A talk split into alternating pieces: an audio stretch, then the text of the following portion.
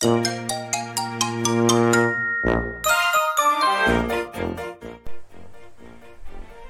は金なり。タイムイズマネー。どうもどうもどうも。青森の兄改め青森の兄です。お兄ちゃんだよ。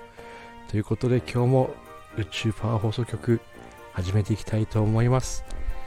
えー、今日はですね、えー、ちょっとマネー。時は金なりタイムイズマネーということで、えー、いきなり始めましたが、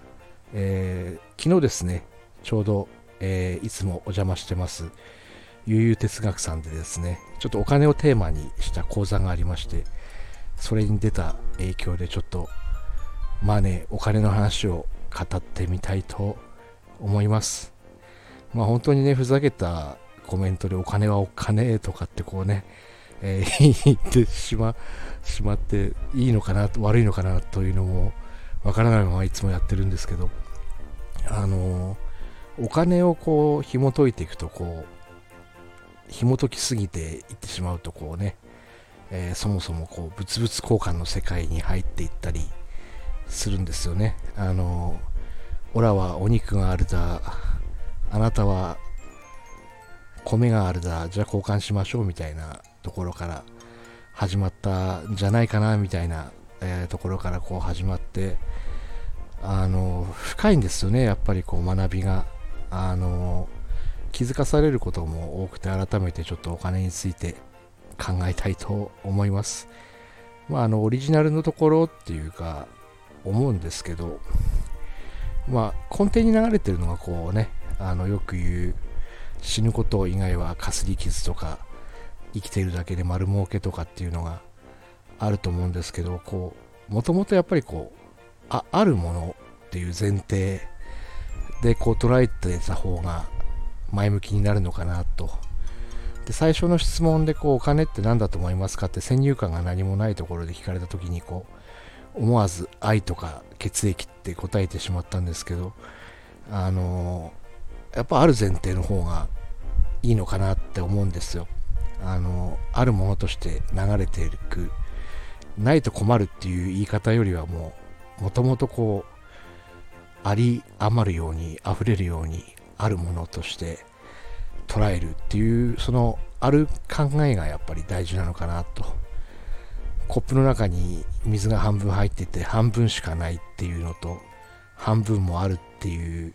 解釈とはちょっと違うんですけどあのまあそれこそね日本に生まれた方にとっては水と同じように今雨不足だったりもしますけど